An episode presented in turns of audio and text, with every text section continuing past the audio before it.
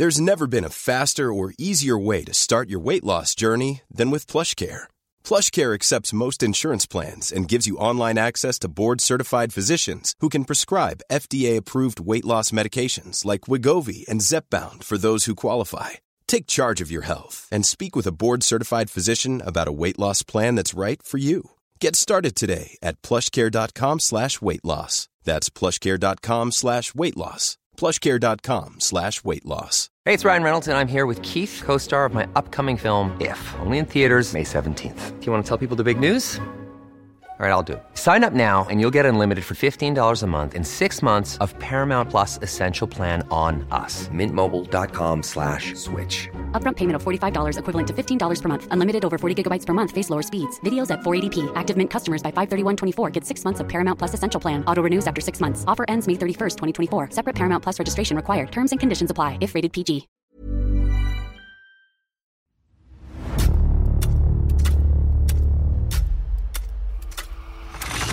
La nota roja en la prensa. Acontecimientos que conmocionaron a la sociedad. Esto es Archivos Secretos de la Policía.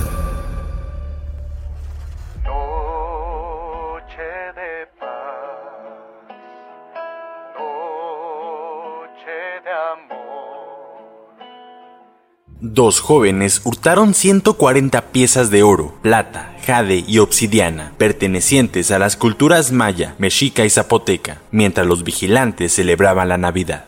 Esta es la historia del robo al Museo de Antropología.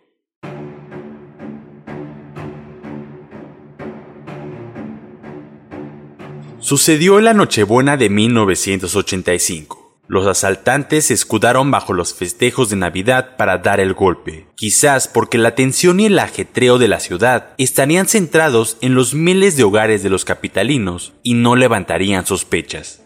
Incluso aquel par de ampones celebró primero la Navidad con sus familias y después se reunieron para concretar su plan.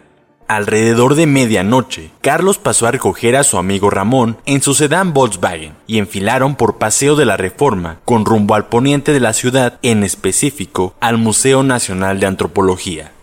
Cuando llegaron, de inmediato brincaron el barandal de dos metros de altura, se desplazaron con velocidad y cruzaron los jardines hasta la escalera que daba hacia el sótano. No había rastro de algún vigilante o policía, así que después se internaron en las entrañas de los ductos del aire acondicionado y por ahí se deslizaron hacia las salas que se fijaron como objetivo. Era cerca de la una de la mañana y el grupo de ocho vigilantes de la policía bancaria, destinado a salvaguardar el patrimonio cultural del museo, se encontraba reunido en una caseta festejando la Navidad. Muy despreocupados comían, bebían, departían, se hacían bromas y echaban cotorreo, mientras dos jóvenes se internaban en la sala maya y se apoderaban de varias piezas prehispánicas. Durante tres horas, los zampones desmantelaron con varias herramientas alrededor de siete vitrinas de las salas maya, mexica y Monte Albán, Oaxaca. El tamaño de los vestigios favoreció su transportación, pues los pudieron guardar en varias maletas. Cuando se dieron por bien servidos con el botín, emprendieron la huida a través de la misma ruta por donde habían ingresado. Una vez afuera del museo, Carlos Perches Treviño y Ramón Sardina García abordaron el Volkswagen y se dirigieron rumbo al domicilio de los padres de Perches, ubicada en la calle Colorines número 60, Colonia Jardines de San Mateo, en Ciudad Satélite. A las 7.30 de la mañana, antes del cambio de guardias, los policías realizaron su rondín, el que no hicieron cada dos horas, y sus ojos no dieron crédito a lo que vieron. Varias vitrinas saqueadas. El festejo y hasta las copas que habían ingerido se les bajaron. Dos jóvenes se habían burlado de ellos en sus narices.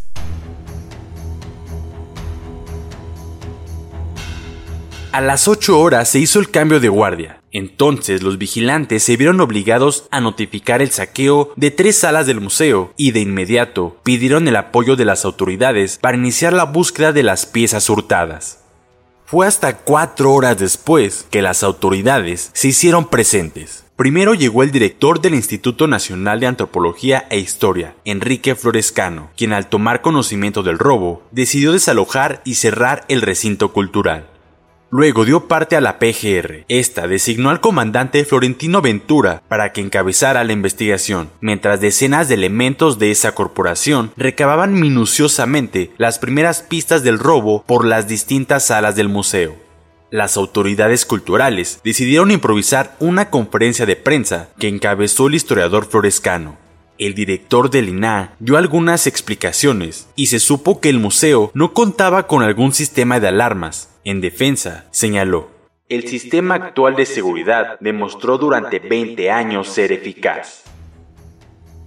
Señaló que los ocho vigilantes que se encontraban de turno quedaron detenidos de forma preventiva para que dieran su declaración ante el Ministerio Público. Sin embargo, por su irresponsable desempeño, de inmediato surgieron las sospechas de que alguno o varios de ellos estaban coludidos con los asaltantes.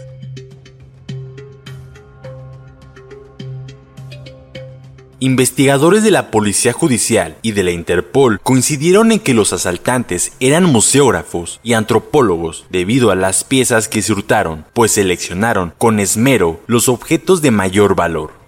De la sala maya sustrajeron cerámica postclásica que data entre 800 y 1200 años después de Cristo, además de invaluables joyas que pertenecieron a un rey de la ciudad de Palenque, Chiapas, entre estas collares, anillos, pendientes y una máscara tallada con adornos de oro y jade de la sala del Golfo hurtaron pectorales y joyas elaboradas en oro y plata, lo que demostró el amplio conocimiento de los delincuentes sobre las piezas arqueológicas. Del montículo de Monte Albán se robaron una máscara de piedra verde, perteneciente al dios murciélago, collares, aretes y anillos con adornos de oro. En total, los expertos del museo coincidieron en que los ladrones se llevaron alrededor de 140 piezas con un valor incalculable y que formaban parte del gran patrimonio cultural de la nación. Después de realizar los primeros peritajes, el procurador de justicia, Sergio García Ramírez, dio la orden para que se levantara la averiguación previa número 8811-85 las autoridades temieron en un principio que la red de traficantes sacaran del país las piezas para comercializarlas en el mercado negro internacional, porque de esa forma sería casi imposible recuperarlas. La prensa lo llamó el robo del siglo. Mientras tanto, Carlos Perches Treviño y Ramón Sardina García, los autores del robo, evaluaban con detalle las piezas sustraídas en la habitación del primero, donde las tenían ocultas en varias mochilas y maletas. En ese momento apenas cobraban conciencia de las dimensiones del atraco que habían cometido y se encontraban algo nerviosos. Ramón propuso a Carlos buscar la manera de devolver las piezas, pero este se negó. Estás loco. Ahora menos que nunca. No vamos a echar todo a perder después del trabajo que nos costó. Cálmate, Ramoncho. Estás asustado porque todo esto está muy caliente pero veas que con el paso de los días todo se calma. Mientras tenemos que buscar dónde y con quién vamos a vender las piezas. Por el momento, ni una palabra a nadie sobre esto. ¿Entendido? A nadie, Ramoncho. Ni en la escuela ni en ningún lugar. Está bien, Carlos, pero tengo miedo. No quiero ir a la cárcel. No va a pasar nada. Solo tenemos que encontrar un buen cliente, vendemos las piezas y nos hacemos de una buena lana. En realidad no sé por qué hicimos esto, Carlos. Dinero no nos falta. ¿O sí? Que yo sepa, tus padres te dan todo y los míos también. Sí, Ramoncho, pero tenemos que demostrarles que también somos chingones y que podemos tener lana sin su ayuda. Además, imagínate con lana, todas las viejas andarán detrás de nosotros y hasta nos daremos el lujo de escoger. No seas güey, piensa tantito, déjamelo todo a mí. Nomás no la vayas a cagar. Carlos persuadió a su amigo mientras se deleitaban con las joyas prehispánicas. A tres días del robo, la Asociación de Amigos del Museo Nacional de Antropología realizó una colecta en la que reunieron 50 millones de pesos, la cual destinaron para ofrecerla como recompensa a quien proporcionara información que condujera a la recuperación del tesoro cultural. Al respecto, se realizó un aviso que se publicó en varios periódicos de la capital mexicana y circuló durante varios meses. Pasó el tiempo y no hubo éxito en la captura de los ladrones ni sobre el paradero de las piezas prehispánicas. Los meses transcurridos les vinieron muy bien a Perches y Sardina. Sin embargo, todavía no conseguían al cliente que les comprara las piezas de arte. No obstante, Perches investigó que en Acapulco vivía un gringo que traficaba con obras de arte, y quizá él se interesaría en las joyas. Así que no dudaron en ir al paradisiaco puerto en busca de ese sujeto. En Acapulco, el par de delincuentes tenía trazado su destino, pues para su fortuna entablaron conversación con un tipo de nombre José Serrano, quien resultó ser un traficante de cocaína. Después de algunos días, Perches decidió contarle a Serrano sobre las joyas que tenían en su poder con el objetivo de que éste pudiera ayudarlos a comercializarlas. Serrano, por su parte, prometió a Perches y Sardina que los ayudaría a vender el botín y también les ofreció trabajar con él, traficando con distintas drogas, pero la mercancía que más movía era la cocaína. Los jóvenes aceptaron con la esperanza de que Serrano les consiguiera el gran conecte para hacerse ricos. Perches y Sardina prolongaron su estancia en el puerto y se dedicaban a conseguir clientes para Serrano. Por las noches, los tres acudían a un congal, propiedad de una de las amantes del narcotraficante, que resultó ser una conocida vedette que en sus años de gloria brilló bajo el nombre de la princesa Yamal. Durante dos años, los estudiantes de veterinaria se movían de Acapulco a la Ciudad de México de manera intermitente, hasta que en diciembre de 1988, su amigo Serrano los contactó con otro narcotraficante de nombre Salvador Gutiérrez, alias El Cabo, un ex militar que aprendió muchas mañas en el ejército para después dedicarse a comercializar también cocaína.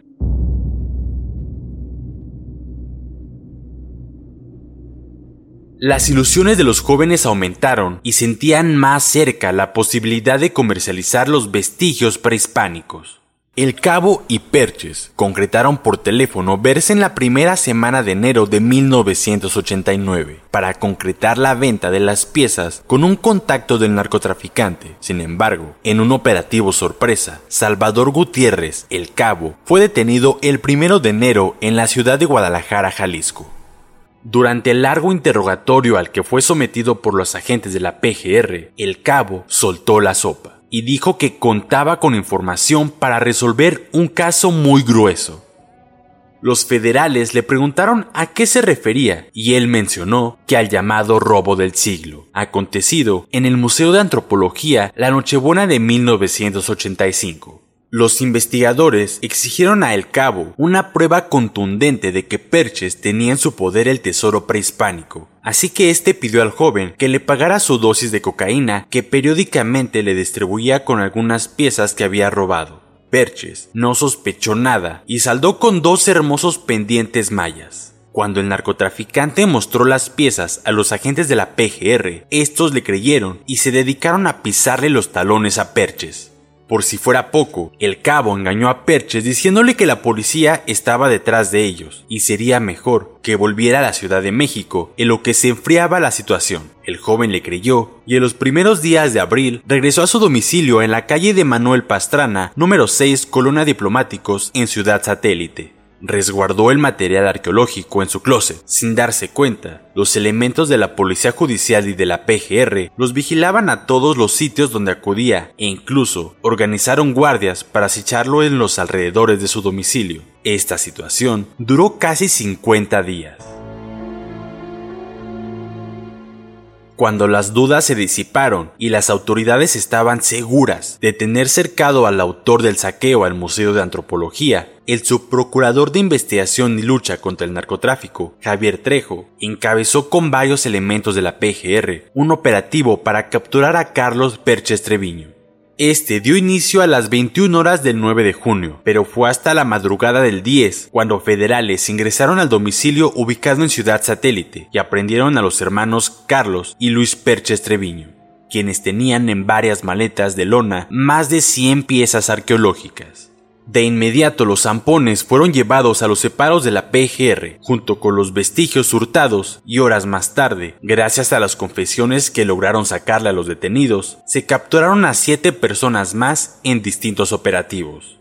El 14 de junio, en una ceremonia en el Museo de Antropología, encabezada por el presidente de la República, miembros de su gabinete y autoridades del INAH, más de 120 piezas robadas por Carlos Perches Treviño y Ramón Sardina García fueron devueltas a sus vitrinas. En el acto solemne, el mandatario entregó reconocimientos a varios elementos de la PGR, entre ellos al procurador Javier Trejo y al comandante Fausto Valverde, responsables de la investigación.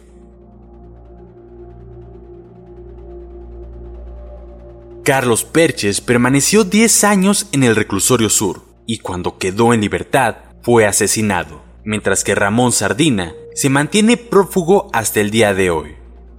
Han pasado 36 años desde que este par de jóvenes lograron burlar la seguridad del Museo de Antropología y aún se desconocen las causas por las que realizaron el llamado robo del siglo.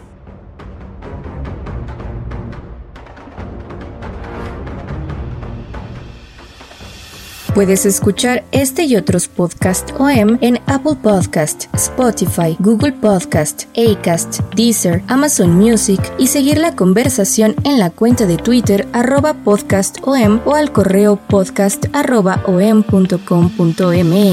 Esta es una producción de la prensa y el Sol de San Luis para Organización Editorial Mexicana.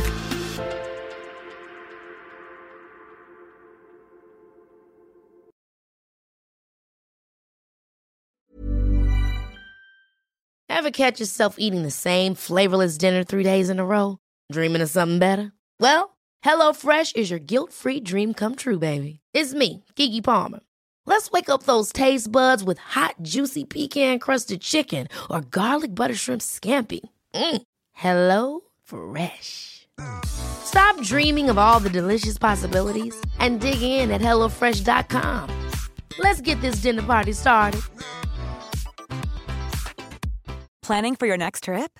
Elevate your travel style with Quince. Quince has all the jet setting essentials you'll want for your next getaway, like European linen, premium luggage options, buttery soft Italian leather bags, and so much more. And is all priced at 50 to 80% less than similar brands. Plus, Quince only works with factories that use safe and ethical manufacturing practices. Pack your bags with high-quality essentials you'll be wearing for vacations to come with Quince. Go to quince.com slash pack for free shipping and 365-day returns.